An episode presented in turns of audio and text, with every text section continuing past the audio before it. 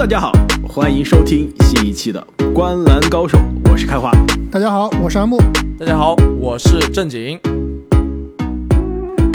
那么又到了春暖花开的季节啊，又到了 NBA 球迷的节日，NBA 今年的季后赛终于是在这一周就要打响了。其实回顾一下，你们有没有发现啊？我们节目第一次开播了三年了，第一次是在大家熟悉的打季后赛的月份，四月份春暖花开的时候开始做季后赛前瞻。之前二零二零是到了气泡夏天打的季后赛，去年赛季开始的比较晚啊，也是到了夏天才开始打季后赛。今年终于是回到了我们熟悉的节奏，四月份、五月份季后赛 NBA 要开打了。那本期节目呢，我们就跟大家来。前瞻一下 NBA 现在已经确定的几组啊季后赛的对位。首先呢，我们来关注的就是东部的第三名密尔沃基雄鹿卫冕冠军啊，首轮对阵芝加哥公牛队。依然呢是按照去年的惯例啊，两我们三位主播都会跟大家分析一下两边球队各自的优势劣势以及。哎，两方啊有什么样的 X 因素？这 X 因素呢，不一定是两方最强的点，或者说最稳定的点啊，很可能是最不确定的点。那这一个球员或者这一个因素的不确定的发挥啊，很可能很意外的会左右这个比赛整个系列赛的格局。那么，那么最后呢，也有啊这个传统的打脸的环节了。那我们三位主播也会给大家带来我们对于每组系列赛的预测，这包括结果和总比分。那跟去年一样，我们也会在我们的喜马拉雅的西米团独家动态里面跟大家实时的更新我们这个预测的情况。我回去看了一下去年我们三位的预测啊，阿莫，你去年买球衣，我如果我们今年继续打赌的话，你现在赶快开始存钱吧。对，咱们这个买球衣的事情先不说啊。开花，咱们先把我们这个霍福德和努尔基奇的事情先结了。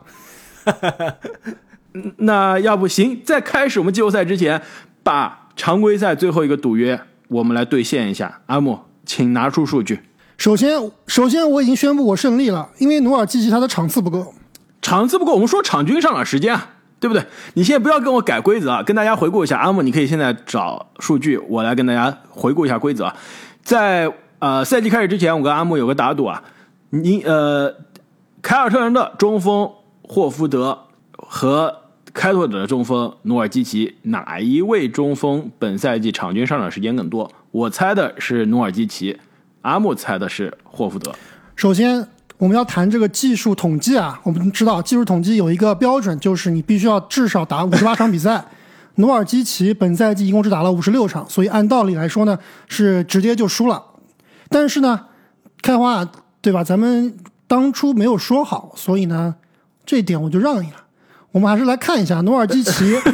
我们说的是场均，场均出场二十八点二分钟，而霍福德场均出场二十九点一分钟，完爆你！啊，那你赢了，这是赢的，我心服口服。但是还是有些，啊，你还是有些运气成分嘛。首先，努尔基奇整个过去两三个月没怎么打。受伤报销了，球队摆烂也不让让他上场了。另外一个呢，就是这边霍福德后面上场时间比较多啊，也是托了这个罗伯特威廉姆斯受伤的影响。所以虽然我输了，但是毫厘之间，而且还有客观原因，但我认没事。阿木啊，我还有翻身的机会啊。我们今年的季后赛的预测，我们首轮、次轮、东西决再加总决赛，我们都可以再比一下。那今天我们输的人要不要给球迷送上一点礼物？肯定继续买球衣，必须我们对，我们就前三轮吧。前三轮我们输的那一位啊，总得分最低的，我们要给我们的幸运听众买球衣了。积分的方式和我们每个人最终的选择啊，我会更新在我们的喜马拉雅的新米团中。那么，让我们来开始分析这一组对决：雄鹿对阵公牛。你们说我们是先讲优劣势，还是先讲我们的预测？先讲预测吧。开门见山吧，对我觉得这一组对决应该是现在看一下首轮中啊最没悬念的之一啊，不一定是最没悬念的，但是接近是最没悬念了，呃，接近最最没悬念的了。我们三个人的预测，我是预测雄鹿四比一取胜，我的预测也是雄鹿四比一取胜。我预测雄鹿四比零横扫。那要不我们来说一下为什么阿木啊，你也选的是四比一？这个一是哪来的？一是德罗赞呀，给德罗赞一场呀，一场德罗赞四十五分，四十五分加。我觉得光德罗赞都不够啊，就德罗赞可能只是保证公牛不要输得太惨啊。以现在雄鹿的状态，公牛的状态，以雄鹿的这个底蕴阵容。我看不，我基本上看不到公牛可以获胜的点啊，尤其是在锱铢必较的季后赛。你看这个雄鹿这个赛季打焦点战的这个镜头，你们觉得公牛有机会吗？没错，这就是到了我要说的公牛这边最大的劣势了，就是今年啊赢东西部的强队，打东西部的强队就没有赢过，打东西部前三履历是联盟几乎是最差的。所以在这样强强对话中，整个常规赛让你有机会去演习，相当于模拟考，每次都考不及格。你现在真的是要到高考了，心态已经崩了，对吧？完全没有自信了。心态真的有点崩啊，没错。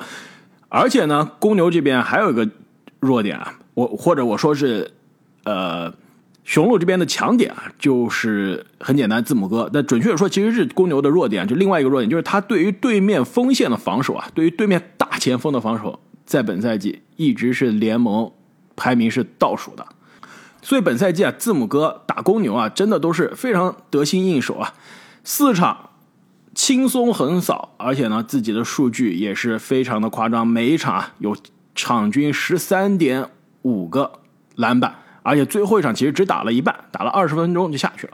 而且我再问一下你们两位，你们知道雄鹿和公牛这两支球队过去四年吧？交战的历史是怎么样的？你们猜一猜。因为今年雄鹿是都赢了，所以我很好奇，是不是去年还赢？是不是过去几年雄鹿都是在常规赛的对话中赢了这支球队？其实这个不难猜啊，就是你看一下上一次公牛进季后赛是哪一年？对，而且你想想，这个赛季的公牛是近几年最强的公牛了。所以我估我估计啊，过去四年公牛队赢的场数应该是在一到两场之间。对，我觉得就是一到两场最多了。打了十五场比赛，公牛只赢了一场，没错。而且呢，过去啊，如果我们看五年，对吧？过去五年就是已经要到一六一七、一七一八赛季了。那时候字母哥还没有进入到 MVP 的讨论啊。过去五年，公牛打雄鹿也就赢了三场比赛。而且最关键的是，公牛这支球队啊，在我们知道，在赛季中的时候是有一波德罗赞的疯狂输出，那段时间的公牛其实排名是曾经是排名过东部第一名的，对不对？但是后来就不知道各种各样的原因，可能由于伤病，可能由于这个德罗赞的状态有所下滑。你知道吗？他们的战绩啊，就是在全明星赛之后的战绩是所有进入季后赛加上外卡赛里面所有球队倒数第一名，二十三场比赛。八胜十五负，不光是赢不了强队啊，连弱队也是赢得磕磕绊绊，甚至弱队也赢不了。这支公牛，而且很多场都是被完全打爆，二十分、三十分的输球。所以这个球队真是个谜啊！为什么在赛季中的时候还是能够算是一支东部劲旅，现在基本上算是一支鱼腩球队了？我觉得跟他所谓的这个三巨头啊非常有关系。就我们期待的这支公牛，最开始我们甚至还有过争论啊，就是公牛队。真正的老大是谁？到底是拉文还是德罗赞？但现在很明显了。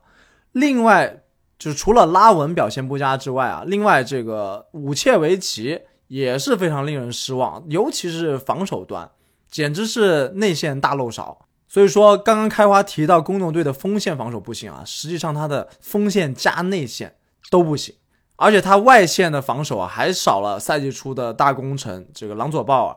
所以说，这支球队的防守。是比较令人担忧的。但话说回来，我觉得如果说公牛这边有什么 X 因素的话，我愿意把它放在拉文的身上，因为拉文毕竟是一个有潜力去做得分爆点的人。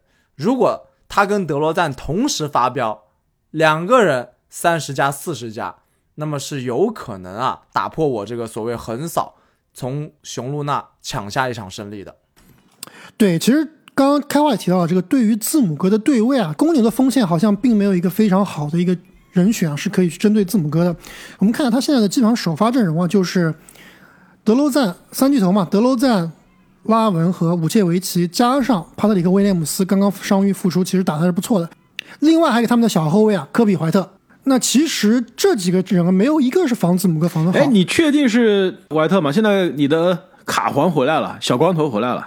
对，小光头回来，小光头感觉还是应该从第六人打起，对吧？因为他毕竟在赛季初的时候一直都是一个替补的角色，所以我觉得这个对位上来看啊，这五个首发打字母哥都非常吃亏，所以。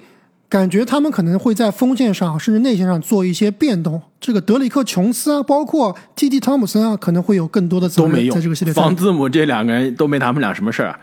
其实，与其说是在防守端限制字母哥赢下这个系列赛啊，我觉得正经思路是对的。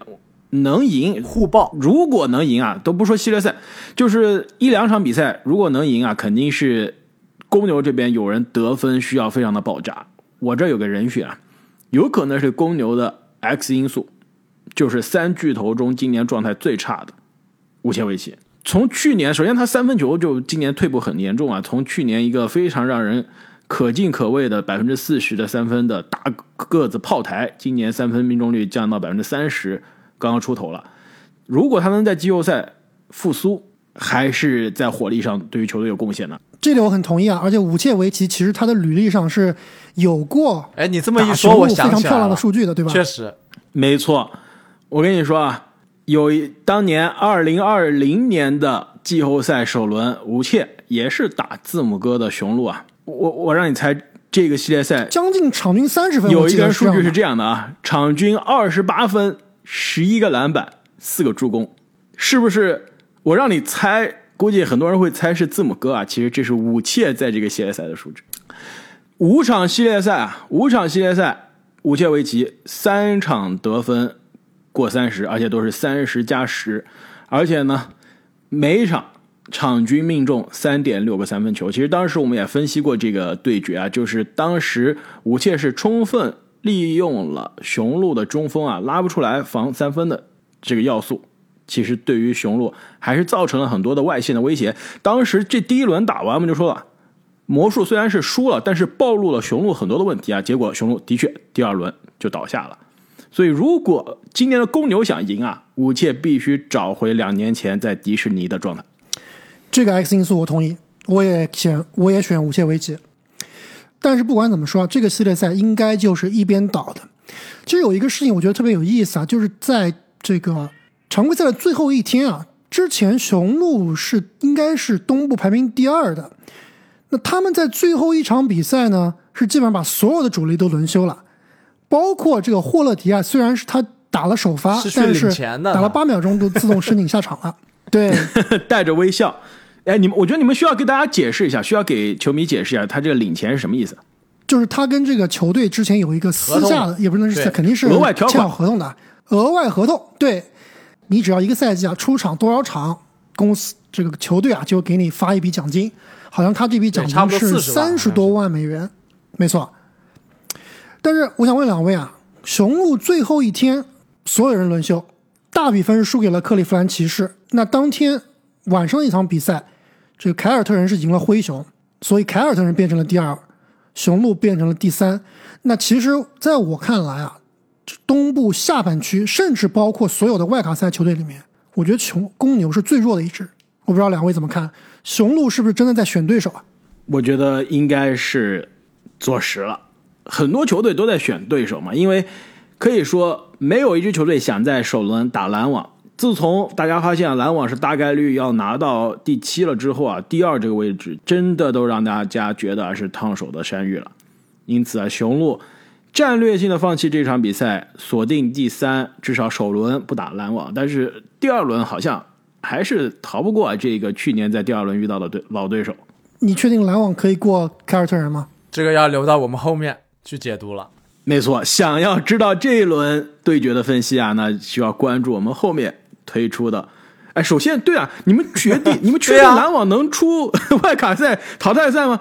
不会被这个加兰德一波带走，然后第二天再被吹杨一波带走吗？一切皆有可能。Where amazing happens，一切皆有可能。而且，如果还没有听啊，我们淘汰赛前瞻的朋友，赶快去听上一期我们淘汰赛前瞻的节目啊。最后，我还想说啊，这一场系列赛，你们预测有四比零的，有四比一的，有敢跟我再比较一下这个一？阿木，我知道你选的四比一，这个一是哪一场？公牛赢的是第几场？敢不敢跟我赌一把？公牛赢的是第一场。哇，阿木，你这是看我的小抄吧？我想说什么，你都已经会抢答了。我这边真的是猜的是第一场，你们知道为什么吗？因为雄鹿过去几年第一场好像基本上都输呀。对，雄鹿传统。没错，输第一场专家。去年季后赛啊，打了四轮，从后往前说吧。打太阳第一场输了，打老鹰第一场输了，打篮网第一场输了，心服口服。啊呃，正经，我们俩是在现场的，对吧？我们俩一起看的。打热火第一场是赢了，结果是那一个横扫的系列赛中打的最磕磕绊绊的，一直是打到加时赛米德尔顿的绝杀才分出胜负，所以几乎是输了。去年首轮没有一场是在常规时间四十八分钟解决战斗的。那再看前面一轮，呃，前面一年啊，半决赛输给热火，首首轮这个次轮第一场半决赛输给热火，首轮第一场输给了魔术，就是武切发飙的那场比赛。再往前一年呢，一九年啊，打猛龙，哎，第一场真的已经赢了。打凯尔特人，当时凯尔特人已经是军心涣散了，欧文估计去布鲁克林的这个机票也买好了，是吧？还是第一场啊，赢了雄鹿二十二分。所以这么看来啊，雄鹿季后赛打第一场真的总是磕磕绊绊，很有可能啊，今年会延续这个传统。那么我们对于雄鹿公牛的季后赛首轮前瞻就聊到这里，我们接下来也会给大家带来每一组对决的分析，请大家千万不要错过。